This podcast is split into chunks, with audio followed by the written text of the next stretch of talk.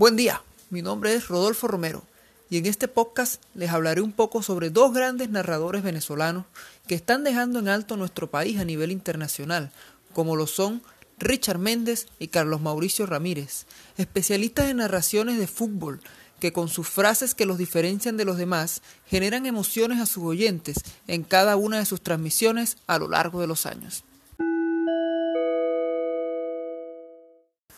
Para hablar un poco de Richard Méndez, podemos decir que es un narrador deportivo venezolano con larga experiencia en la narración de partidos de fútbol. Trabaja actualmente en la cadena de televisión ESPN, en transmisiones de fútbol europeo como la Bundesliga y la Serie A, así como también narrando el fútbol brasileño y la MLS de los Estados Unidos.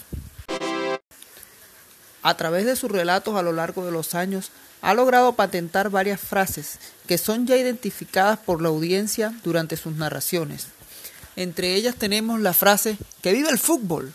que es su frase más representativa después de relatar los goles en sus transmisiones. También podemos escuchar frases como ¡Upa! usadas cuando el jugador ofrece un gesto técnico de calidad. O póngale una sotana cuando un jugador realiza un caño o túnel al rival. En estos últimos meses le ha tratado de agregar un poco de humor en su trabajo, con videos humorísticos llamados el Richarito, el cual considero que todavía le falta un poco más de trabajo en esa área.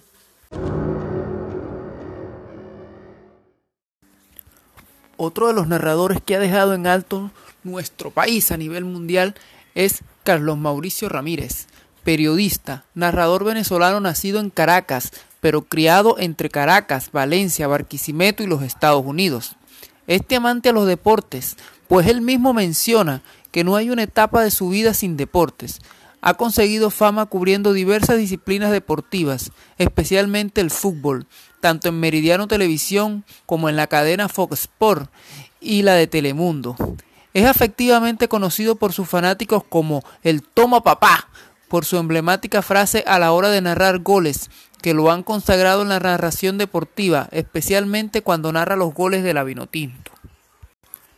Los estilos de ambos narradores son de estados emocionales anímicos, alegres, que generan emociones que influyen en los aficionados en las transmisiones de sus partidos, abiertos, con tono de voz aguda e intensidad alta en sus transmisiones.